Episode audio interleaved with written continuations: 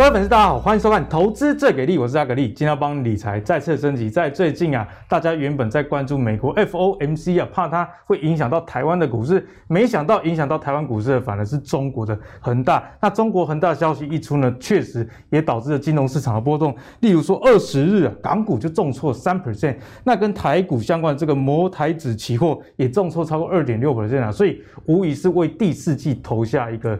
变数以及震撼弹。不过啊、我们今天录影的时候呢，台股是上涨一个状态，看起来似乎有一点淡化了。那第四季呢，我们除了恒大事件之外，我们要注意什么呢？阿格力就帮他整理了几个重点哦。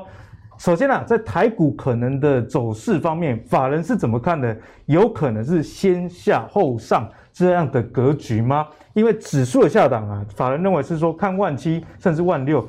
可是上档仍然有机会看万八的一个表现呢、啊。那影响行情的短期变数，首先第一个当然就是联准会开始缩减购债的这个动作哦，已经开始要进行喽啊。今天节目也会跟大家做一个分享。那恒大集团的债务到底对台湾的影响大不大？目前看起来似乎是还好，所以我觉得这个有一点被淡化掉。那第四季其实也有蛮多利多，例如说是一个消费的旺季嘛，包含这个欧美啊，这个黑色星期五、圣诞节等等，然后新的 iPhone 以及非屏阵营的手机啊。开始年度的机皇都要来一个大乱斗，所以对于台股相关的电子公司就有机会雨露均沾了。所以相关看好的族群呢，其实从晶圆的代工、封测、IC 载板，其实都是老生常谈这些东西。其实，呃，这些类股基本面一直都很好。那塑化跟钢铁真这个相关原物料，我觉得行情上是比较波动。那这几集也有跟大家做一个分享。那今天呢，也会针对塑化族群跟大家做进一步的一个探讨，请大家务必。把节目看完了，好，那讲完刚刚的整体第四季的预测之后，接下来要跟大家讲的是央行啊会不会升息这件事情。因为联准会的这个 FOMC 会议看起来缩减购债已经是势在必行了。那台湾的央行会升息吗？因为从去年三月降息一码到这个一点一二五 percent 的历史低利率之后，台湾呢就维一直维持在这样利率，所以我们。刚刚录影前，我刚刚跟制作人聊到，哎，现在房价很高，其实有一个原因就是这个利率啊实在是太低了嘛。不过目前看起来，台湾应该是不会调升这个利率的，因为如果你调升，短期之内可能是引火上身。怎么说？因为会让更多的这个热情涌入台湾，所以对台股的影响不一定是一个好事啦。哦，那未来如果要升息的话，有三个指标值得大家去关注，才可能发生啊。例如说，经济活动很热，那现在应该还没有到很热的状态。物价高，好像也还好，反正台湾的物价控制一向是非常良好。美国等先进国家，哎，这才是重要。美国不升，那我们升什么？哦，所以看起来台湾在短期内升息的这个几率算是比较少的。但是呢，对于台股后市该怎么看待？就是今天会跟大家讨论一个重点啦、啊。好，首先欢迎今天的两位来宾。好，我们第一位来宾是我们古怪教授谢承业。大家好，各位粉丝，大家好。这个阿可力的动作把它学起来。好，那第二位是什么妖股大师明彰。阿可力好，粉丝们大家好。好，教授啊，我们先来看一下最近这个鲍尔是不是真的比较偏鹰的？因为 FOMC 的会议啊，在我们周四的凌晨有一个大概的一个雏形哦，最快十一月可能就会开始缩减购债。哦，那预计在二零二二年会有升息这样的一个状态啦。哦，所以在这样的情况下，显示啊升息可能比预期的状况还要早的情形呢。其实关于联准会这一连串的动作，我们该用怎么样的角度去观察？刚才这个阿格力在提醒粉丝要看完哦。看完本来就应该的啊，要提醒，对不对？每次都要从头看到尾。哎、欸，今麦这波做拍者，哎，这边几该给阿利亚喝他款啊。哎，嗯、这个你其实我们是真的蛮用心的啦。是，因为第一个，你看我们录影时间尽量能够把时事的议题能够搭上，对不对？然后紧抓着市场的一个脉动。对。但是我也要提醒大家哦，就是说我们的优，我们的节目本着优质这个为前提哦，所以我们并不是。谈太短线的思维，嗯、我们从总经面啊、产业面来教大家如何去做股市的一个投资。说真的，我们两个也上很多电视台的节目，很少、哦、没有你多啊，没有你多啊，很多这么很少这么深度了，对不对？呃，这个这个我不方便回答、啊，你还挖陷阱给我跳哈、哦，我没那么傻嘞，对不对？哦，但确实我们就以一个比较完整哦。刚才你讲到这个联准会的这个声明稿已经出来了，对，好。那声明稿里面其实有谈到，就是说他们还是会努力的去促进经济回到疫情前的水准。哦，这个这件事还是要做，但是还是要去注意观察就业跟物价的一个状况哈。那基本上，如果按照现在的一个状状态来看，其实声明稿里面也有谈到，就是说，呃，这个缩减购债这这件事情，只要哦，只要，哎，这个措辞已经不太一样了哈。嗯，只要，因为之前是说，呃，我们会努力观察看有没有需要嘛。那现在说，只要达到他们就业的目标。他们就会开始，这就哎，这就看看不刚，不会像我们去买东西，每次人家问我怎么样，我说哎，我们在有机会，有机会，有机会参考看看。那参考就是没有嘛？对，那现在是说只要只要你给我折扣，我就我就买，哎哎，就这种概念嘛。那对方不给折扣，我当然就不买嘛。但是如果对方折扣一下，哎，我就买。其实代表这个东西动作已经开始。所以你刚才讲到十一月，这个其实是普遍大家的共识了，就是说。九月、十月的时候再讲一下啊，十一月我们就宣布宣布嘛。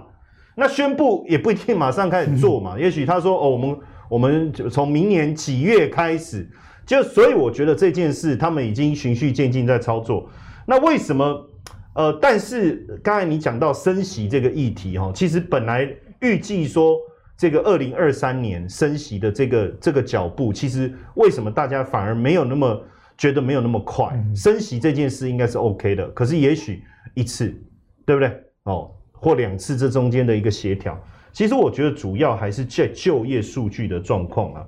为什么？哈，因为大家很明显看到，疫情过后，原本每个月非农就业的状态是蛮稳定在成长，突然之间八月掉下去，这个我之前有跟大家讲过，所以如果除非九月的就业又大幅度回升。嗯要不然，如果还是维持这样子小少少的，比如说二三十万，其实我觉得他他要做这件事，其实他还是会有些犹豫，比较没有着力点。哦，对，因为所以我刚才一直强调一件事嘛，声明稿说只要嘛，所以他现在在等什么？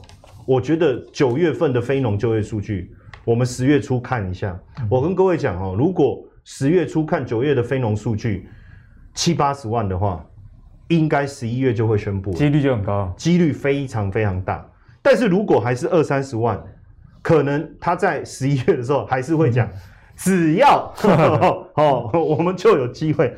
那为什么哈？其实呃，为什么原本的政策好像就是说这中间的一个转变，主要我觉得还是在疫情啊。因为自从现在大家跟病毒共存以后啊，确实死亡人数有开始增加，这个也是让美国稍微比较犹豫的。而且重点是。之前没打疫苗，现在有打疫苗了，还对对，而且呢，在这个情况下，我们也发现经济的这个这个成长放缓了。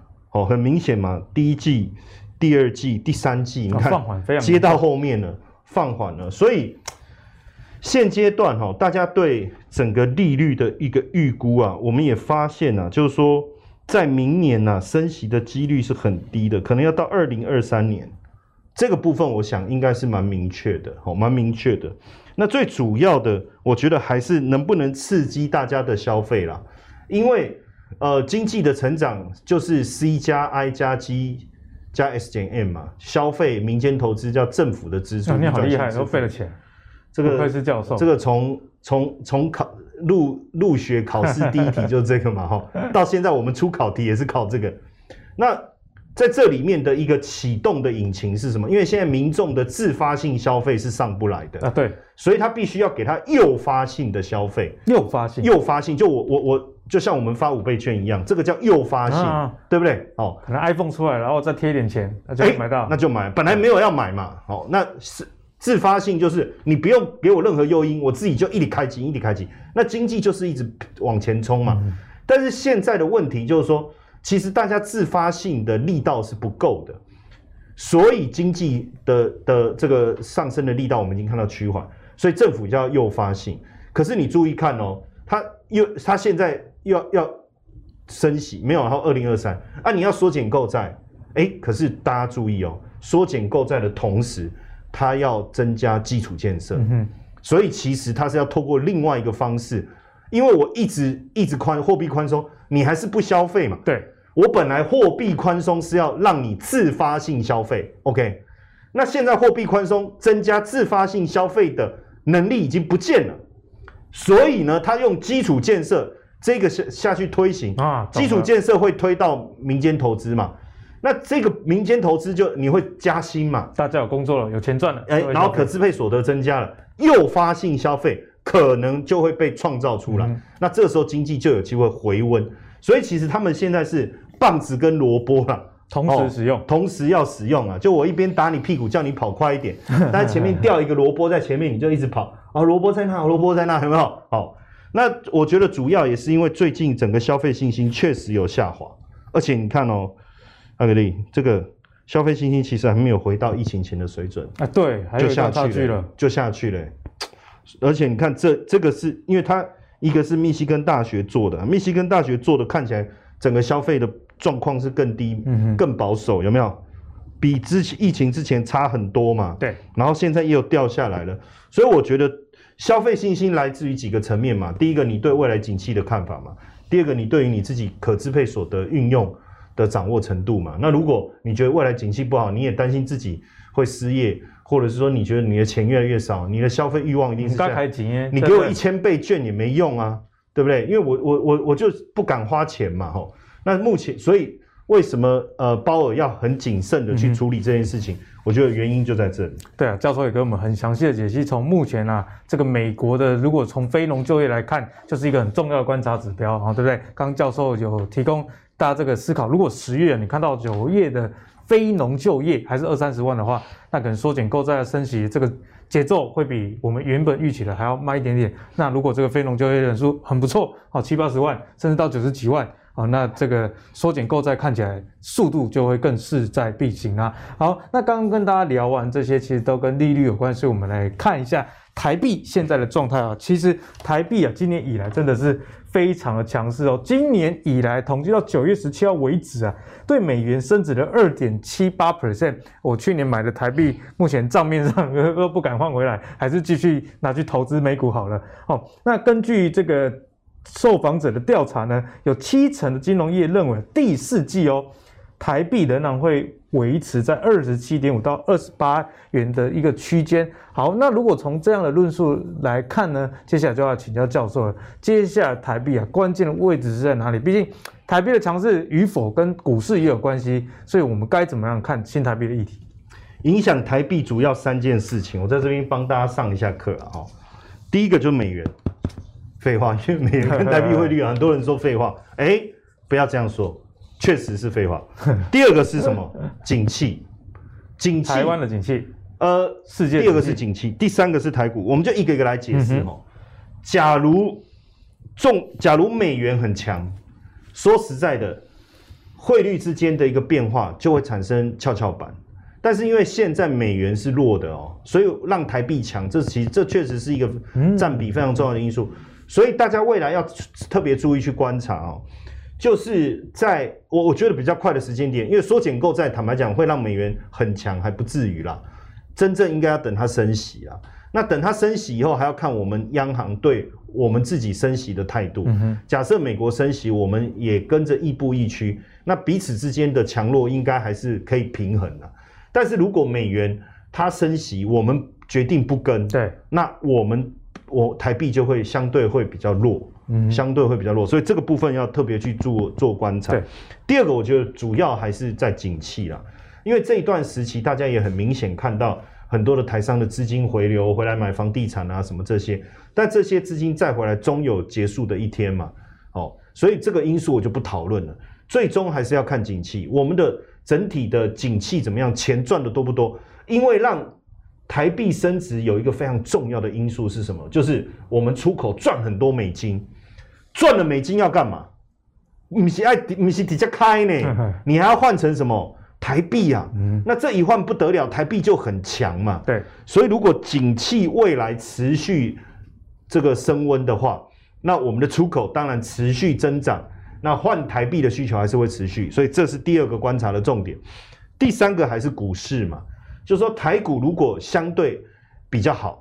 那投资台股的意愿，外资投资意愿比较多的时候会进来，那对台股也是比较有利。这三个重点大家一并观察，因为最近刚好也有我们的粉丝在问说，他有南非币啊，哦，那那那要不要换啊？那我也是很简短的跟他去分享了这一个概念哦，我说这是你就要去比较之间的差异，但很明显大家可以看到，台币是走了一个下降趋势哈，这个下降趋势当然是升值的意思哈，而且到目前为止，我发现这个下降趋势还没有破，它并没有反反向突破，所以表示台币在现阶段来讲还是非常非常的强。嗯哼，当然，即便它突破了这个下降趋势线。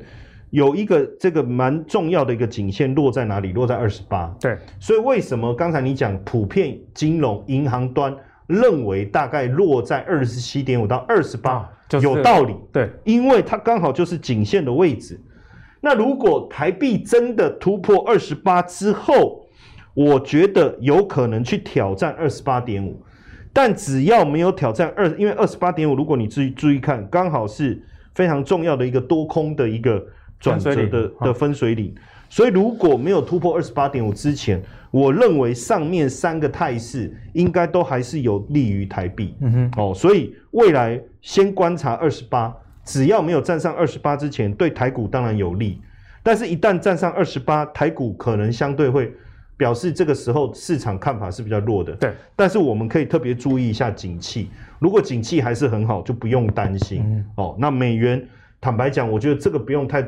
因为目前我觉得没有什么悬念啦，对，美元大概就缓步走强啦，就尤其是在二零二二年，因为现在已经九月九月底了嘛，十十一十二剩三三三三，接下来对台股来讲还是很强，呃，台股也强，台币也是强，但重点我觉得是在明年第二季以后，嗯，所以就短线上来讲，我觉得应该确实还是会维持在二十八以下做一个这个这个表态，对，嗯，所以教授也认为啦，台币依旧强势的这个。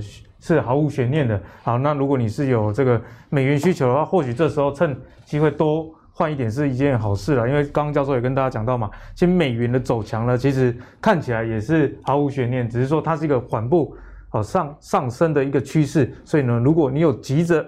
或者是有规划想要换美元的，而现在或许还是一个不错的时机哦。好，那刚讲完了这些利率跟货币之后啊，接下来要回到讲台股啦。哦，台股啊，我们先来问一下幺五大师，因为昨天中秋节回来之后，一下子就跌了三四百点了，哦，直接跌破万七，哎，好险今天有反弹涨上去了。不过展望第四季啊，现在短线上涨比较多，一下子很大啊，到底有没有影响？大家也还算雾里看花，好像有，又好像没有。那这个。之后第四季虽然是一个消费的旺季，不过法人说可能会先看一万六，那之后还是有机会上看万八。你认同这样的节奏吗？好，那我先定调一下，给大家个建议哦，就是因为大家很喜欢、很习惯了讨论指数涨跌啦。其实大家有在做投资，像阿格力就很清楚哦。今天指数大涨跟你的股票强不强其实没有关系，这大部分是没关系。对，跌的时候其实也是。如果说今天是一个很明显的系统性风险，你把恒大。定位成系统性风险，你会发现台北股市昨天那个四百点的话，应该是全部躺，嗯嗯，没有，结果答案不是。所以其实你从昨天台北股市盘中的现象，你就会发现，市场虽然很多新闻媒体像不是说台湾哦，其实像港香港媒体也是这样子哦，就是说把雷曼啊跟恒大类比在一起，但实际上你把它剖析一下，就发现不是这回事，因为两个中间差距蛮大的。那其实我们刚刚在录开始有没有讨论过哈？恒大这件事，哈，其实是中国官方自己去戳的，啊，那个就是一个本来摆明了就是，嗯，恒大就是不对头的那一群人嘛，戳他刚好。另外一个哈，我跟大家分享一件事，是台湾媒体比较少聊到的，恒大这件事哈，你知道香港的一些评论家怎么写吗？他写的很有趣哦，他说，很显然哦，时间点是个关键，时间点是个关键。点，哎，恒大有问题，不是一两天，早就有了，台湾媒体之前也披露过啊。那为什么偏偏学到中秋节这个时间戳破它？对吧？你不搞吐一波，但一戳下去，你有问题哦，马上暴跌。而且最有趣的是，暴跌的是港股，而不是陆股。哎，这样就很好玩哦。恒大是中国，哎，陆陆股没跌啊，那、啊、为什么港股礼拜一暴跌，盘中跌四趴？其实那时候就有人在讨论这件事，timing 点，北京在推北京交易所。他想要让北京交易所有一天能够取代香港，他抓的是这个阴谋啊。嗯、那我不晓得真实情况如何，只是这种可能性是很高的。所以你不要把恒大这件事当做，嗯，跟他去 combo 哦，台北股市大跌四百点，直接看万六，那怎么办？指数再跌，可是股票不是啊。我今天分享给大家听，很有趣哦。来看我们的字卡，恒大这件事，加权指数跌很凶，没有错，这是事实。就算今天反弹了，哎，才涨不到两百点，昨天跌了快四百，这个还是有点差距。整个技术线型上来讲，加权指数很弱，这是事实。但从个股里面就不是了。为什么它跟雷曼差这么多？哦，雷曼当年那件事其实是一个金融杠杆玩太大的问题，就是你把联动债过度包装了。那如果大家还记得的话，其实原本大家在猜会倒的不是雷曼，是贝尔斯登。零七年的时候，是整个美国在金融市场，尤其是华尔街的这些金童们历史上分红最多的一年。据我当时的记载，我记我有因为我记录下来，零七年哦，你看这是 Christmas 的钱嘛，分红一下来，对不对？下面呢，什么 Porsche 啊、法拉利卖光光，卖卖光卖光，钱分那么多，全而且是你有现货，我就直接开了就走了，卖光。零七年是长这样的，可是零七年其实已经有两房房利美跟房地美这件事已经出现喽。当年年底，零七年年底是贝尔斯登有问题喽，继续涨。那时候市场继续涨，没有人在怕的，谁在管你什么利利率问题 都没有，没人在管的，那是个完全疯狂的状况。结果最后倒霉的事情是雷曼倒了，因为贝尔斯登跟两房政府出钱救他们，但雷曼哎啊怎么倒的是你？对，因为雷曼联动在卖太多，这样倒的。大家有没有像勾起回忆了？所以这两件事不一样哦。那这个跟台北股市有什么关系？恒大这一件事对台北股市长线来讲不是坏事，不是坏事。为什么？大家有没有注意到刚刚讲的这一件事是中国政府在针对性的打压某些特定的公司，那这会造成什么？如果外资看得懂的话，很多资金会慢慢从中国撤出来，这是有可能的。所以，那邻近的国家，你看台湾为什么这一波这么强？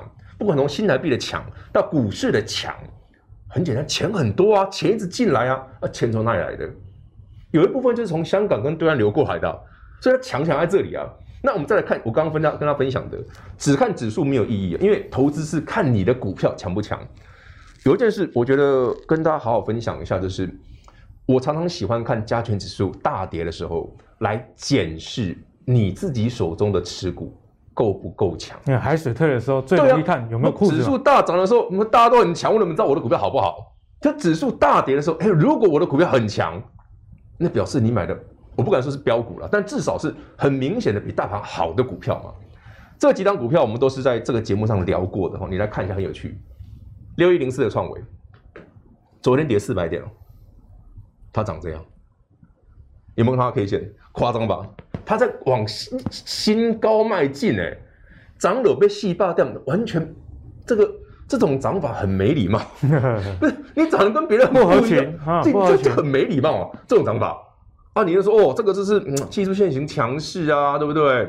这股票强合理啊，那你一一定会有人说啊，这个哦风险高啦，不要追，追高风险高。那我们来看一个上礼拜跟大家聊过的，上星期四。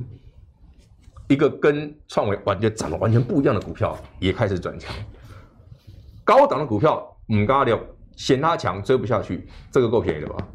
躺在地板上的，哎，它也没跌啊，还转强。敏章上礼拜就有跟我们提到这个半导体设备厂，我说，哎，有可能是起涨点，有可能是起涨点哦。虽然说它现在还没有越过一个真正的启动的供给线，它还没有越过，但是，哎，昨天大跌的状况下，这股票不弱啊。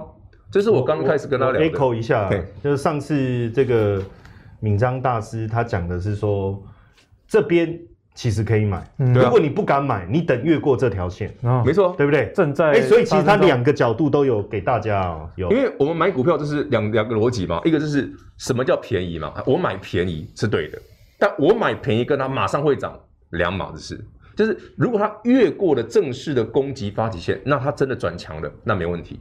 跟大家报告个好消息啊！今天这一档金鼎虽然没有涨，但同类型的嘉登竟然涨停了。三六八零嘉登竟然今天竟然涨停哦，而且那个线形是奇丑无比，一直破。哎，怎么突然涨停了？就是我们上礼拜聊的，这些股票明明都很赚钱呢、为什么大家都这么便宜？那万一有人开始发动，一档一档跟上去的时候嘞，会不会有这种现象？所以你喜欢强势的股票，像创维的，分享给你。你说哦，这型这哇六百多诶，那这个够便宜吧？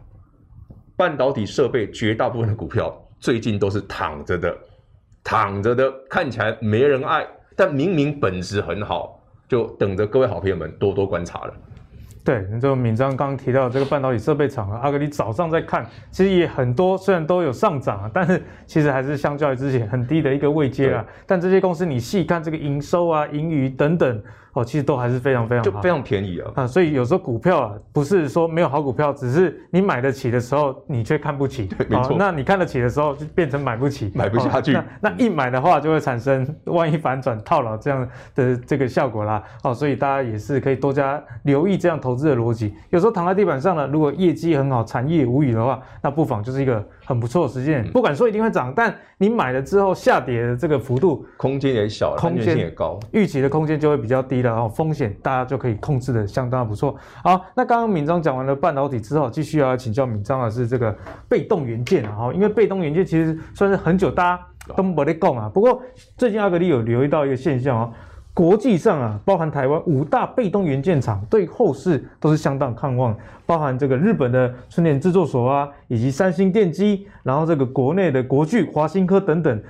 共同哦，这么多市况的看法里面，我取一个交集啊，就是大家认为说，哎，这个汽车领域的应用确实是对于后市的提升有很好的效果。因为以后的电动车对比以前的汽车，这个被动元件的使用量差异也是很大。所以继续来请教一下明章，被动元件这个族群啊，我们该怎么观察？毕竟里面很多股票算是你的手背范围，比较妖一点，好，所以该怎么看呢？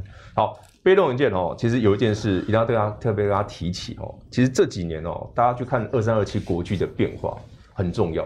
国巨从一开一开始哦，当年因为春田跑去做电动车了，哎，我把其他的哦拱手让给那个国巨来包。当年国巨的飙涨哦，是一个可遇不可求的机会，呛死呛死那个时机啊，因为刚好春天跑去做电动车嘛，国巨哎，春天龙瓜也然后通收，它变得有定价能力。所以当年的国巨是这样上来的，可是慢慢慢慢，其实国巨过去这两三年的并购，大家去注意一下的话哦，国巨其实蛮凶的，他在学春田呢，嗯，就是说你要电动车，我我也切进去了，所以国巨在过去这两年的台湾哈，可以堪称是台股第一的并购大王，完了，跟买的买的公司可多了，而且不是走台湾哦，它是全世界很多厂商都这样买，买到国外去，买到国外去，很凶。所以其实国巨本身手头的银弹一定够才会这样买。那买这个用意是什么？国巨绝对不是想说哦，你们都做电动车，我只做三 C 的啊，那边和电动车需要的被动元件，一台车至少超过一万颗。一万颗，嗯，那么夸张？一万以上。但你的 iPhone 手机，你的智慧型手机，一台不会超过一千。哦，那差距就很大喽，几百而已。所以这中间的差距就很大嘛。所以为什么国巨要往？我们刚刚讲的就是产业趋势嘛，电动车重点在哪里？它创造了一个全新的需求嘛，以前没有的啊。诶，车没有变，对，但是从燃油车到电动车来这个生活港啊，需要的东西不一样啊。而且电动车没有内燃机之后，它最单纯的，但是它多的是什么？你就把它想象成一个我的车子搞得跟我的 iPhone 是一样的，就是这个逻辑，多了轮子而已，多了轮子而已嘛，一个多了轮子变那个手机的意思嘛。来观察一件事。到底被动元件有没有机会？只看它就够了，因为国台湾哦的被动元件，要么国巨这个集团的，要么呢华新丽华这个集团的，没了，就差不多了。你你不要说，哎、欸，国巨国巨下面还有一缸子的，国巨还有奇力新，对不对？还有什么凯美什么一头拉股都是国巨的，所以你只要看国巨就够了。那国巨这件事，就我们刚刚在聊的，其实台北股市有一些电子股在这一波里面是真的真的。便宜而且没有涨到的，那就像我们刚聊嘛，某企业水准大刀买得起啊，问题是你不爱啊，没不会飙嘛，没有 feel，没有感觉，人家的股票都要大涨，这时候不会动，可是它万一哪一天动的嘞？所以你在观察被动元件的朋友哦，除了把我们刚刚聊的股票列进去之外，最重要就是看国巨，嗯，因为国剧一动，被动元件就动，而且被动元件有个很大的特色，它都是一种。齐头式上涨，有点类似，对，有点类似你你做航运股跟钢铁股，航运哦，某某股票涨停了，哎，长隆涨停，阳明也涨停，就不管业绩的，大家一起涨，一起涨，一起跌，表示资金堆进去了。被动元件也是一样，它就是一发动，国巨涨五趴的时候，你不用，你其他股票不用看，一定都大涨，他们全部团结力量大那种走法。可是国巨问题来了，它真的没有涨，它真的还没。所以把我现在画的画面上这条线应该是逼近五百块，哦，就是你前一个反弹的高点，对不对？现在画一条横线过去，我们就观察它，它还在等，还是它真的发动了？它如果真的发动了，我们刚刚讲的基本面的论述不用怀疑，那都是正确的。基本面这一件事很重要，它可以帮助你去了解这个产业这些股票是不是真的有获利能力，但跟股价今天涨不涨？没有关系，嗯、没有关系。股价是股价，股价要涨哦，基本面各方面都具备了，总要有人点火啊。没有人点火，技术线型没有没有突破，不会 key 都是不会 key，就不会有人追价了。放再久都不会涨的，没有人理你的，这是台北股市的特色啦。所以其实我们投资上就是这样子哦。刚聊到的国巨，或者我们刚聊到的什么金鼎那些都一样，它不是不好，他们很好。但就像我们 阿哥地方讲的。消费西尊，利润不会行，便宜你买得起，哎，但看不起，你嫌你就嫌它嘛，不会动嘛。那真的飙的时候，哇，涨好凶的时候，你就发现，其实我有点买不下手了。每次都是这个问题，但也希望说，我们今天借由这个节目哈，把一些好的标的先分享给各跟合作朋友们。那你先把它记起来，说，哎，什么股票、什么类股、什么族群动的时候，哪些股票一定会是领头羊。嗯、那同样也是嘛。我看到国巨的时候就，就哦，那被动已经要动了，赶快去看哪些股票，因为国巨贵嘛。对，我华新丽华、华新科便宜一点点，哎，信昌店更便宜，哦，凯美也很便宜。你把这些都能 list 起来，就说哦，谁动了，其他的公司有没有跟着受惠？有的话，你就很方便去筛选标的嘛，选一个嗯，价格合理，我 我可能资金不够，我选一个便宜的股票，但是它就是有整体性的啊，他们一起动的时候，那就是完整的啊。好，这是这个建议给大家。对，所以敏章呢也给大家一个很诚恳的建议啦。其实，在类股的选择上，虽然妖股大师叫妖股大师，可是平常也是有在观察这个产业跟财报。只说这是一个建立自选股的一个方式啊。那等到发动之后，你再做进一步根据你的决策去做参考。我觉得这样是一个比较好的投资的流程哦，提供给大家做这样的一个思考。好，那刚刚敏章讲到这个电动车啊，被动元件一万颗，那手机一千颗。所以在这样的概念下，大自然大家都要抢进做电动车相关的应用，在半导体也有这样的一个现象，因为在过去的这个汽车对于半导体的需求不像现在那么多以外啊，这个对于半导体要求的代数也不一样，这就跟第三代半导体有关啊。因为大家知道电动车你如果要充电哦，这个高压你需需要更耐高压这个半导体，所以才有第三代半导体，像是碳化矽啊，或者是这个氮化镓等等。这些材料的出现，因为就是比起以前的半导体啊，比较能应用在电动车上，所以中国现在已经预计哦，要投入十兆的人民币，十兆，这是一个天文数字，发展第三代的一个半导体。那包含红海的这个董事长刘扬伟也说啊，哦，台湾的这个第三代半导体有可能是下一座。的这个护国神山，那台积电、联电，我们在前几集也都跟大家分享，都有在切入这个领域。那我们看一下为什么大家一直要切入这个领域呢？就很简单逻辑，除了我们刚刚讲的这个应用以外，我们直接来看预估的数字啊。我们看一下，在二零一九年的时候，整个全球的市场规模五点四亿美元左右。可是如果到二零二五年，那这几年刚好是电动车蓬勃发展的时期嘛，哦，所以。机构们就预估了会到二十五亿美元，哎，这个一来一往之间相差真的非常大。如果我们以这个年复合成长率来看呢、啊，是一个成长三成的市场，哎，你看半导体算是很成熟产业，能年增三成，而且连续这几年都是这样的状态的话，难怪大家都抢着去做。不过第三代半导体大家毕竟还是有点陌生啊，所以我们接下来请教授来帮我们解析第三代半导体接下来该有怎么样的观察的重点。好。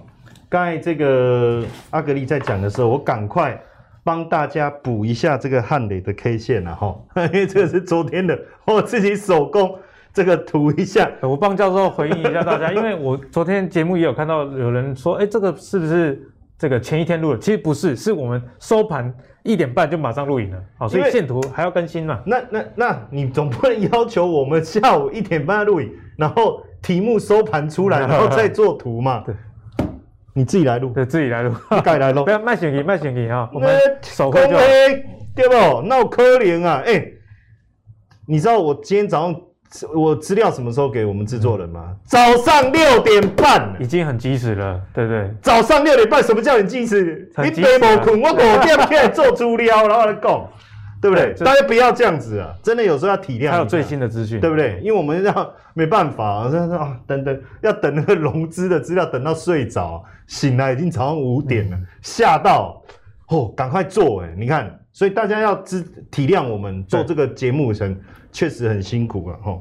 那大家其实我们辛苦也没有要要求什么，就大家支持我们、爱护我们、按赞、订阅，然后留言，是最好的回报。对啊，你就多留言嘛。然后影片就从我们节目做的这么辛苦，那你你你就从头好好看，然后多给我们一些支持鼓励嘛。我觉得这个是最实在的了哈。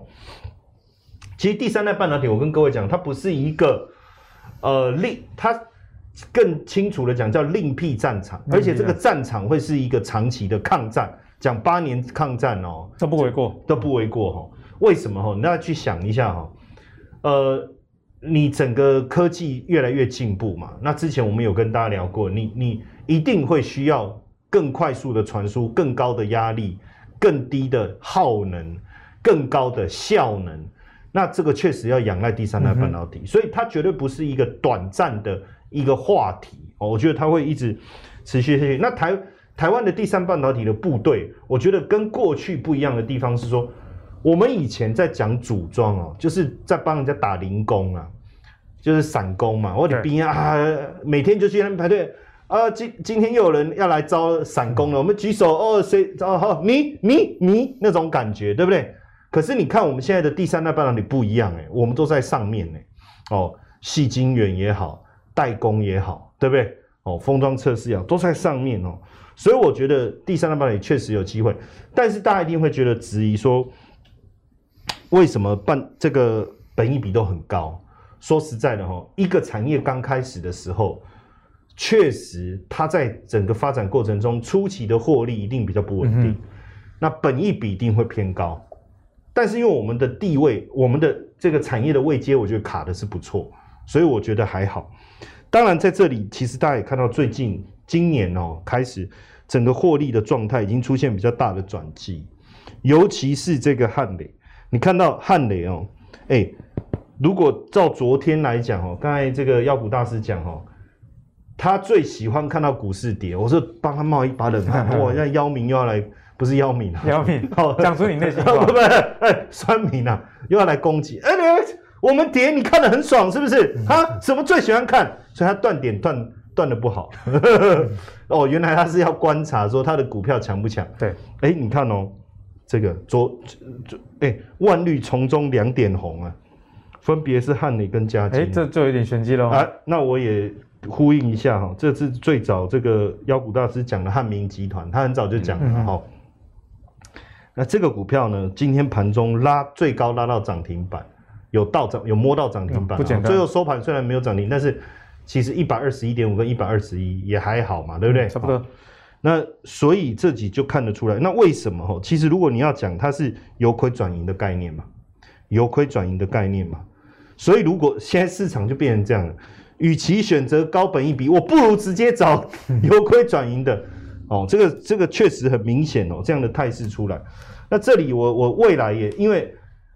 这个族群它需要再花更多时间去追踪跟观察哈，因为毕竟哈，我们呃新的议题叫如履薄冰啊，就你在踩着这个议题的同时，你也很担心会不会踩错位置、选错股了哦。就我觉得法人现在他的思维也是这样，所以我觉得我们在操作上，我教大家几个方式哈。你看，像我我们这个图，我我用一个比较完整哈，汉磊，你看。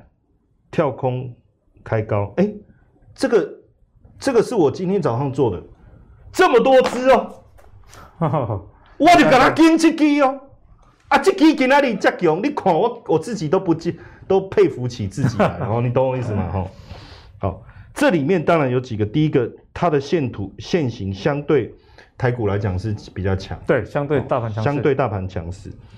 然后呢，量其实有出来，在昨天，哎，在这种危急的时候，它还能他们的量还能这么挺它，我觉得不容易。比中秋节前还更多。对，我觉得这不容易耶。这，然后当然就技术面的角度来看，确实哈，它的技术指标都是呼应价格面的转强。嗯、但我觉得更重要的，其实还是在筹码面。昨天。呃，台股外资是大卖的哈，但在在这档股票它调节的不多哦，可见它正常的，可是它不表示它不是正统外资关呃注意的焦点哈。那但昨天有趣的是台股大跌嘛哈，哎、欸，投信逆势加嘛，而且投信月底要结账喽，感觉就就是他在要捡便宜，他觉得啊冲啊别惊啊，对不对？哎、欸，然后更有趣，我发现官股券商嘛，对不对？你你官股券商，你敢你连 杠抽下面的很好，对不对？但是我喜欢，对不对？哎、欸，他也来凑热闹。然后其实像这种股票，有时候我们真的需要融资啊。大大的股票，当然有时候股票涨很多了，涨很凶了，融资有时候是来乱的。可是大家要知道哦，昨天融资是减少的哦，大盘呐、啊，嗯哼，外资大卖，跌成这样子。敢进来融资买股票的，这是谁？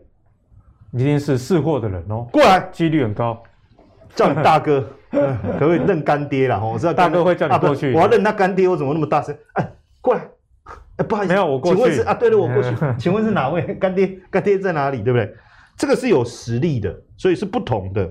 所以你我我我才说，第三代半导体现在在发展过程中是亦步亦趋。大家在操作上确实也不断的在思考怎么去投资这个产业，投资这些股票。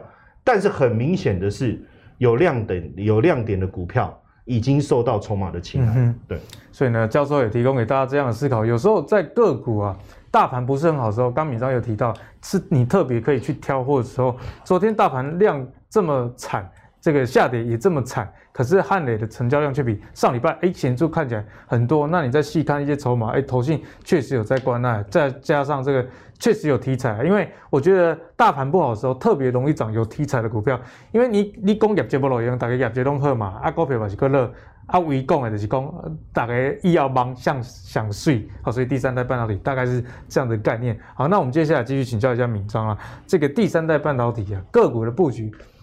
诶、欸，其实还蛮难的，因为很多都没有 EPS 嘛，所以怎么样来找出潜力股？嗯、其实这个节目上跟大家聊过很多次哦，电商半导体只看一个人，黄明启啊，只看他、啊。对，投信会买汉磊嘉晶，也只是因为黄明启。当然这句话有些好朋友们听完之后觉得，这我在讲什么废话？黄明启是谁啊？呃，我我常跟大家讲，我记得我在节目上讲过很多次汉磊跟嘉晶哦，我们只看一个人，叫黄明启。黄明启是汉明科技的老板，好，当年汉维科就在他手上，从几几百块变成上千块的股后，这样后来卖给艾斯摩尔，这个事情大家可以 Google 得到。其实根据一些平面媒体的分享哦，因为黄明启这个人很低调啊，是其实有媒体去采访他的时候，他也讲过，他说不要叫我老板、董事长黄董，嗯，我他他他不喜欢这样，他说他喜欢叫人家叫他亲民一点，叫阿奇就好了。所以很多媒体都知道，就叫真的就叫阿奇，不是应该奇哥，奇哥。是别的仓鼠才这样叫。的，是。这就怪了，好不好？我们这是普及节目，哦，对对对，好，Anyway，那这一件事为什么重要哈？其实很想一直想跟大家讲个观念哦，也许我们对很多产业的前景真的没有像这些科技大佬知道的这么的详细，或者这么的有眼光，坦白这样讲。但是你要相信这些身价超过百亿甚至千亿的人，他为什么？其实汉明集团锁定汉磊家金这样投资已经非常多年了。他其实看得很远，我一直讲过很多次，我说不要看汉磊说一百块很贵，现在已经一百二了。其实昨天我在做这张字卡的时候，我昨天下午哦，我就在因为阿格雷题目问说我看好哪一档。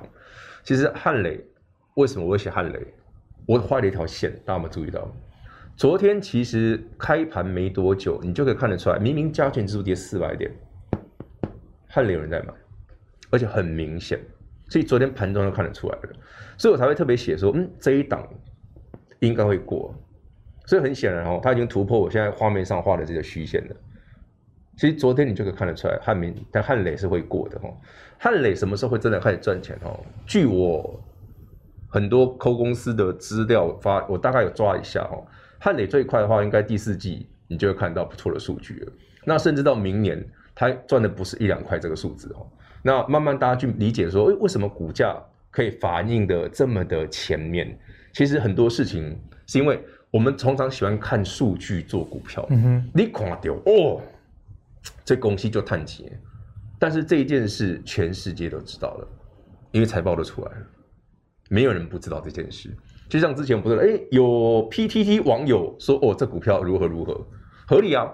如果你单纯看过去的 EPS，过往的数据表现，你当然觉得汉磊很贵啊，这波叹气，那 EPS 我都不会算了。可是这个逻辑不是跟去年我们在跟你聊爱普的时候一样的？我去年就讲过，爱普搞不可以赚二十块，你信不信？对，今年是二零二一年，爱普上半年赚超过十块，你信了？但他去年才一百块，这就是一个逻辑性啊！嗯、你知道的早的，知道的多的，看得远的那些好股票就你赚走了。汉磊也是，那以汉磊这个持股哈，其实绝大部分的持股，嘉金也是哦，都在汉民集团手上。所以整个汉民集团在台湾所有的产业里面，唯一压的就是第三代半导体，其他的都没有，他们全压在上面。所以他看的是什么？给大家做参考，不是单纯今天股价涨停与否，而是这个产业确实以整个汉民集团来讲，如果你喜欢汉磊的，你就锁定汉磊；你觉得汉磊比较贵，我喜欢嘉金的，你就看嘉金。这两档股票在今明两年，很多慢慢业绩上面都会给大家一个比较好。好看的数字，你就看得到哦。原来这些股票是真的有料。其实就像教授刚刚讲的，刚刚一开始，对不对？抽抽都写塞，对不对？不了解你，你就觉得嗯，这是妖股嘛？对啊，每次妖股大师讲的都是妖股，没有啦。人家开始赚钱的时候，你就不会觉得他妖嘛？或者观众朋友们，你也看了这个节目，汉磊，你有赚到钱，今天涨停，你很开心的时候，你就不要急着他妖嘛。你有谈，你有赚钱，不要觉得他妖，人家是好股票，好不好？那如果真的真的啦，看不惯这种股票的，比较喜欢老牌的话，我们觉得，嗯、我觉得这一档真的也不错啦。台积电转投资这个世界先进哈，其他在切第三代半导体啊，股本大，对不对？随便爱买多少有多少。其实世界先进股价其实蛮稳健的，它也是一路上，然后哎，昨天听说跌四百点，为什么用听说？在我们刚刚介绍的股票里面。你不会有感觉，加权指数 跌四百点呢？这是一个台北股市很有趣的现象哦。就是我们开始节目讲的，不要只爱看指数做股票。你的股票选得够好的时候，你反而会很欣赏在指数跌的时候。诶，不会啊，我的股票很强啊。这是五郎叫狗的股票嘛。所以，如果你觉得汉磊这股票太股性太活泼，那世界先进最近修正之后，你就可以找买点了。它又回来这个线了，对不对？今天刚好。点到这附近了，所以你看嘛，这个价格大概是一百五十出头。那这个价格其实很多好朋友们，如果你觉得，哎，我喜欢稳定一点的，但我想要锁定第三代半导体，可是我又不想买汉雷、嘉晶这种妖股的世界先进，就很不错，给各位参考。好，那我们讲完了这个半导体之后，最后的节目的内容啊，又要来服务喜欢船厂的朋友啦。那最近船厂要留意什么？阿格力觉得大家要留意一下原油啦。为什么跟大家讲原油呢？因为我们看到一个数据，有美国的原油库存啊，创二零一九年九月以来的新低。哦，那这样子势必会带动油价有上涨的一个可能。所以呢，最近的这个台股里面跟塑化相关的族群，例如说像台聚啊、雅聚啊，其实涨势诶都还蛮凌厉的哦。然后我们。看到很多这个公司自己的盈余其实相当的好啦，像是这个台塑四宝，第三季啊的这个字节的获利预计会是很不错的一个数字，有望突破八元的水准。好，那我们再来看一下整个族群现在的外资法人有没有在关注呢？其实油价涨啊，塑化股第四季似乎真的法人有在布局，因为如果我们从我们整理的这张图表来看啊。以法人的买超来说，雅聚买了一万四千张，台剧也买了一万四千张，哦，难怪这两档股票在近期啊相对的一个强势。那你看其他的股票，其实也蛮多人买的哦，像是台硕买了大概快六千张，然后这个呃，南亚也买了七千八百张，所以显然看起来法人确实是有在布局塑化股。不过塑化股，我觉得有时候比第三代半导体更难，因为第三代半导体呢，如果不知道就是汉磊嘉晶，可是塑化股里面毕竟分门别类还蛮多，大家做的这个应用也不一样，所以该怎么观察呢？我们请教授啊来帮我们浓缩一下。好，其其实我嗯，因为我还在忙着补手工啊，哈，当然为了酸民，你真的是很努力。欸什么为了酸民？为了我们的粉丝们，哎，对对对，好。基本上啊，我我我觉得第四季本来就是塑化股了哦。当然，你有上游、中游、下游，还有各种不同的材质，PVC、沙沙沙那些 logo 都都很多啊。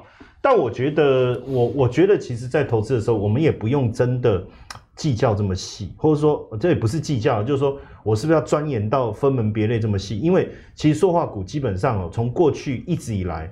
只要族群在动，基本上都是一起。同样也是类股的，很很少就是说上游涨，因为它跟钢铁又不太一样啊。到底要不要涨价，要不要转移？会不会上肥下瘦什么之类的？对对对，比较没有这个问题哦。然后再来就是说，你你不管你是什么什么成，最后提炼成什么样的 PVC 还是什么什么 PPP 还是什么什么有的没有的，其实最最上游还是这个石油石油脑这些材料的来源嘛，嗯、对不对？所以基本上，我个人倒不会那么在意，就是说，但是你可以特别去注意，就是股性比较稳的，还是比较活泼的，大概大概就这样哈。当然，通常我们在讲，当然就还是以台塑为主啊。那实际上我也觉得蛮讶蛮纳闷的哦，因为在讲之前，我对不起，我先补充一下这一张，因为刚才画 K 线放放旁边忘记了。这是呼应刚才阿格里讲的原油的库存。我跟各位讲哈，这个原油库存哦，讲看库存要还还是要有 know how 的哈，不是只看原油库存哦，还要看一个什么蒸馏油库存啊？为什么？上游下游嘛，上游下游我们都看嘛，对不对？哦，有时候上游的库存减少，可是下游的库存开始增加了哦，对不对？对不对？那那就表示它它销货的速度开始变慢。哎，可是最近啊，不论是上游的。还是下游的，尤其是下游减少的速度更快。下游我觉得更重要，因为下游减少以后会才会去跟上游拉货，最贴近市场，最贴近市场。哎、欸，所以照这样来看，我觉得我们也不要讲太长线了，嗯、就是说就到年底就好。第四季来讲，油价应该会相当有支撑了哈。那在油价有支撑，加加上塑化本来就是旺季，其实很多人不太理解说为什么第四季是塑化的旺季。对啊，逻辑是什么？然后说是因为油价嘛？当然，第一个第四季用油，冬季用油本来就会提升。嗯、第二个其实不是因为我更多人开车出去哈，但是你去想一下，消费旺季，我们身边所有的消费的产品哪个跟塑化没有关系？年底也要周年庆啊，对不对？所以，对啊，当然你说现在已经开始减塑嘛，塑胶的塑嘛，哈，爱地球、环保什么之类。确实，但是光我这一支手上这一支笔，眼镜哦，眼镜 就甚至衣服里面现在都还是有，这有一点困难，所以旺季的原因在这哈。那最近呢，因为这这这两天确实台塑受到这个台股大盘的影响有有压回，可是今天马上就恢复正常了，而且我特别用红色圈起来这一百零二点五这里，因为呃这个底色看不太清楚，就是它的大量区。所以今天等于一鼓作气就站上了大量区了，哎，危机解除了，而且当然你说量增啊，技术面偏多，这个我就不多讲。我觉得最主要就是官股又来了，又来凑，你又来凑热闹，你这干操到老的先投信也买很多哎，对，投信也买很多。那其实传产股本来也就是这个呃。外资本来就比较不琢磨嘛，所以它的卖出，我觉得倒不用太过在意了哈。哎、欸，而且你看融资，哎、欸，而且我觉得很妙的，就是因为这个融资这几天，你看哦、喔，大跌他也敢买，嗯、然后中秋节节前他也敢买，所以这就干爹嘛，有干爹，对不对？资金实力雄厚，所以我觉得台塑当然就稳定的角度来看哦，大家可以走这个。然后另外就是其实。台剧，我们台剧跟亚剧，其实，在塑化里面相对是比较活泼的哈。那我们呃先讲一下亚剧好了，因为我觉得最近亚剧是比较早冒出头的，它也窜的比较快，所以让大家注意到，昨天确实吓一跳，对不对？可是今天马上回神，而且你看哦，这个量能，其实让大家为什么很期待，是因为它节前最后一个交易日量大增，感觉在锁单的那种感觉，嗯、对不对？好，那你说好了锁了以后，呃，第一个交易日它就卖掉，好的隔隔那么多日冲好了，好，但是你看哦，今天为什么又回来？这个很很妙，对不对？哦、嗯，个很妙。然后呢，更重要的事情是哈，其实投信才刚开始在布局，刚刚买，刚开始在追涨。我觉得，然后到关谷又来，最近关谷好像最近关谷，而且眼光很好。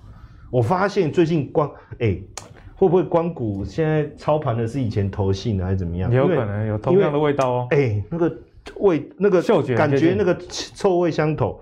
然后你看台剧也是。哎，昨天台台剧很妙哦，昨天它开低是拉高哎，所以它有一点就是哦，我就是不要，我要拼命抵抗，有没有？那种感觉？哎，很妙，所以今天也大也是上涨上来。哦，所以我觉得你看到投信啊，但是这个关谷反而没有特别的青睐了，所以我我个人会觉得说，你稳一点你就台塑，那你想要刺激一点你就。亚剧股性比较活泼，对，就刚刚教授跟大家，那基本面相对来讲也是不错啦，获、嗯、利各方面，本一比都还偏低。那我们最后来请教妖股大师啊，这塑化类股里面，我们该怎么样来看？好，塑化股其实蛮有趣的哦。为什么这样讲？其实我们刚一开始就 就聊到，明明指数大跌的时候，你有发现有些股票特别强？塑化就是长这样。这一档股票哦，是个很安稳的台塑四宝之一，但我觉得妙的是什么？外资一直买哎。直到昨天跌四百点的时候，外资才卖。南亚，南亚长这样，实在是匪夷所思啊！为什么我这样讲？台北股市，请问各位最近是涨还是跌？扣除昨天大跌之外，其实中秋前前是连续很多天的黑 K 哎、嗯，人家南亚长这样哎，就是说我们单纯以股论股，从股价来看，它真的跟台北股市绝大部分的个股长得不一样。所以事出必有因嘛，你会这样锁定？那你一定看到第四季，不然你锁南亚干嘛？谁闲闲没事买南亚？南亚的股本我看一下，对不对？不会输给台塑的股票。你你让他全都想想，这种拉法，而且是外资从九月的第二天，九月二号一路买到上星期，耶，这很不可思议吧？所以由此可知，哈，这种买法，那塑化股应该不是昙花一现吧？应该是玩真的吧？不然也不会连续十二日，会连续买十几天呐、啊？对啊，就就我我我这边有这个逻辑，应该是不是不是不是让你做短线的哈？我们也不要给我冲来冲去哦。真的，像是真的玩真了，就说哎，他们已经看到第四季整个台塑四宝相关的股票，整个塑化的景气没败，是金呢，不是唬的，是真的。所以人家这样打。那当然了，只买南亚台塑哈，大家会学的 boring 无聊。对，要我都会觉得。嗯要更刺激一点，我们要找一点妖气的。刚刚教授已经讲了，其实这一波最妖的就亚剧，最妖的亚剧。其实昨天那根黑 K，大家可能会吓一跳，对不对？今天创新高，哎，亚剧今天创新高，而且是投信用追的，追着买，追高啊，嗯，追着买。我猜啦，我们现在录的时间哈，刚收完盘，我猜今天投信大概继续追啊。其实这一波很多股票哦，它的长相跟台北股市是真的很不一样的。除了我们刚刚节目一开始聊到一些电子股很强之外，这股票是传产股诶，一个塑化股怎么长得，哎，好像电子股有点妖气冲天的感觉。你的电子股有这一支强吗？好像没有嘛，大部分的股不会这么强。其实他说这一波行行情好玩就在这里哈，所以我们明着看加权指数好像。不是很舒服，即便今天台北股市是涨的哈，可是因为昨天大跌之后，整个技术线型其实是弱的。